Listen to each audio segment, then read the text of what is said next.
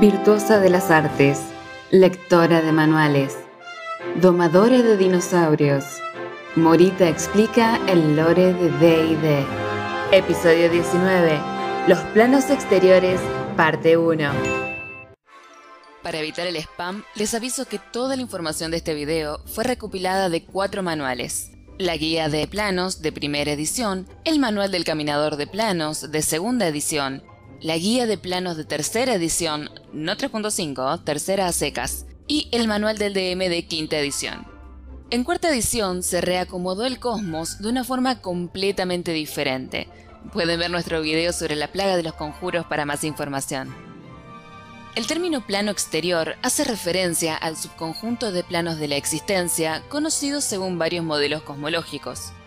Según el modelo cosmológico de la Gran Rueda, son los planos que están en el círculo más alejado del centro.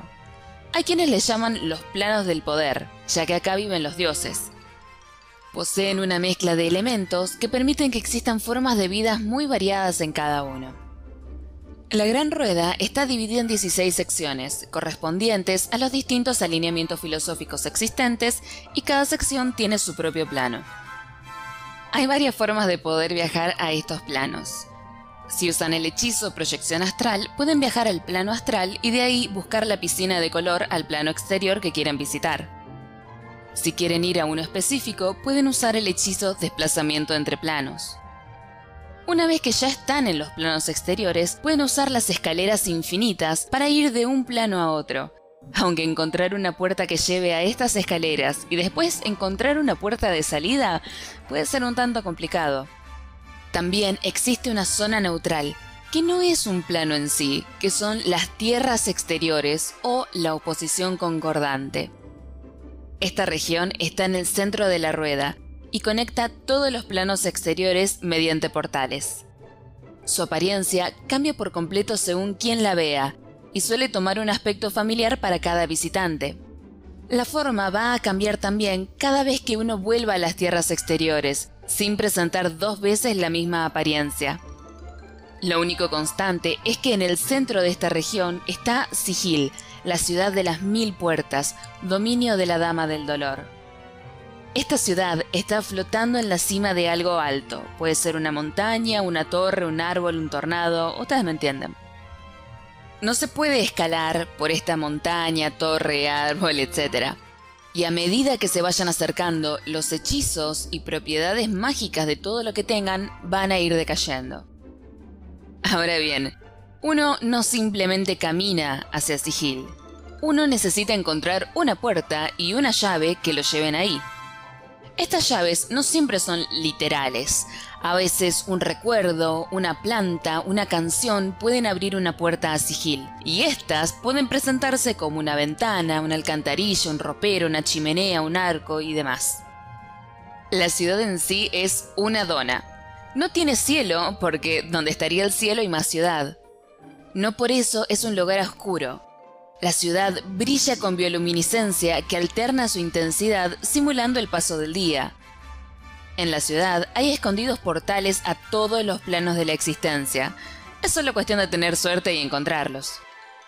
Bien, arranquemos con los planos exteriores positivos. La semana que viene voy a explicar los negativos, así no se hace muy pesado. Vamos a empezar con Mecanus, también conocido como Nirvana, un plano legal neutral. Este lugar está compuesto por engranajes infinitos, grandes como ciudades y habitables en ambas caras, que giran de forma lenta pero segura. En este plano, la única constante es la ley y el orden. Hay partes exactamente iguales de luz y oscuridad y de cada uno de los elementos. Cada cosa tiene un lugar asignado y cada individuo existe para cumplir un propósito. Conceptos como imaginación, pasión, fantasía son completamente ajenos a los habitantes de este plano, los modrones.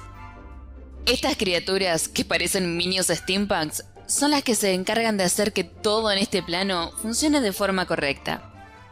Hay varios dioses legales neutrales que vivieron en este plano en algún momento, entre ellos Mistra, Helm, Hoar, Enki y Horus. Además de las distintas variaciones de modrones, uno puede encontrar maruts y formicidas.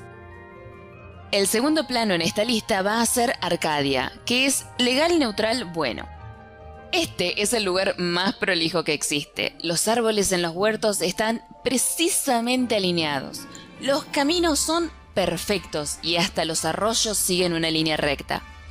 El día y la noche duran exactamente 12 horas cada uno y no hay amaneceres ni atardeceres. El clima está dictado por cuatro semidioses, el rey de las nubes, la reina del viento, el rey del relámpago y la reina de la lluvia. Arcadia está dividida en dos capas, Abelio y Buxenus, ambas igual de paradisíacas, con montañas, bosques y praderas perfectas. La diferencia es que en Buxenus también hay campos de entrenamiento para la batalla. En esta segunda capa también viven el panteón de dioses enanos, los dioses Azuz, Sabras, Marduk, Osiris, Isis y Horus. Otras criaturas celestiales como ángeles, devas, olifantes y solares también hicieron de Arcadia su hogar. Le sigue el plano llamado Los Siete Cielos del Monte Celestial, de alineamiento legal bueno.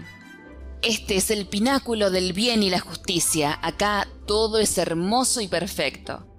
El Monte Celestial consiste de siete capas organizadas en forma piramidal que descansan sobre un océano de agua bendita. Al entrar a este plano uno cae en el agua y debe ascender por las montañas de cada capa para poder llegar a la siguiente.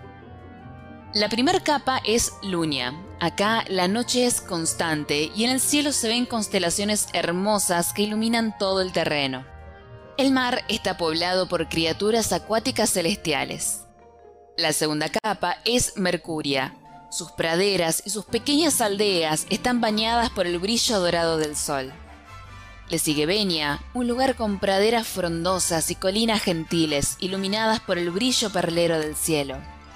La siguiente capa es Solania. Acá los valles están cubiertos por la niebla y sus cimas están coronadas por santuarios, monasterios y catedrales. La siguiente capa es Mertión, con sus cielos plateados, sabanas y castillos. Le sigue Jobar, un lugar donde las montañas brillan gracias a las gemas preciosas de sus laderas. Por último está Cronias, un lugar tan puro que destruye todo el mal del alma de quien entra. Bahamut, Tyr y Torm son algunos de los dioses que residen en Monte Celestia, juntos con numerosas criaturas celestiales como ángeles y devas. Luego está Bitopía, un plano neutral legal bueno, que también es conocido como los paraísos gemelos. Está compuesto por dos capas, Doción y Shurrock, una encima de la otra, conectadas entre sí por montañas. La gravedad funciona normal en cada capa, pero cambia cuando uno cruza a la otra. Doción es un lugar de bosques y praderas con un clima apacible. Shurrock, por el contrario, tiene un clima mucho más extremo y violento, así que la vida acá es mucho más difícil. El panteón de los gnomos vive en este plano, al igual que otras criaturas celestiales como ángeles solares, olifantes y demás. Seguimos con el plano neutral bueno llamado Elíseo o los campos benditos del Elíseo. Es el paraíso mismo, es el lugar más perfecto de la existencia. Estar en Elíseo es como vivir en un cuadro de Bob Ross. Acá no van a sentir hambre, dolor ni cansancio. Es un lugar tan, pero tan perfecto que si no se cuidan, capaz que nunca se van a querer ir de acá. Los cielos de Elíseo no tienen astros, a no ser que algún dios se les ocurra conjurarlos. Este plano tiene cuatro capas, Amoria, Eronia, Belierín y Zalasia. Estas cuatro capas están conectadas por el río Oceanus, que varía en caudal y velocidad en cada capa. Armoria es muy parecida al plano material, con bosques de pinos, árboles cubiertos de flores y praderas. Eronia es más montañosa, pero igual de agradable. Belierín es un pantano lleno de vida y Zalasia es un mar donde culmina océanos, con pequeñas islas paradisíacas. Varios dioses viven acá, siendo tal vez los más conocidos la Thunder, Yauntea, Mistra, Eldad, Tamara e Isis. En este plano también pueden encontrar unicornios, devas, pegasos y otras criaturas celestiales. Seguimos con las tierras de las bestias. el plano neutral, bueno, caótico. Este lugar fue llamado las verdes praderas de casa por la cantidad de animales salvajes que viven ahí, pero todos los habitantes de este plano poseen inteligencia y capacidad de hablar. Algunos incluso saben magia. Cuando dicen que todos los perros van al cielo, este es el lugar del que están hablando.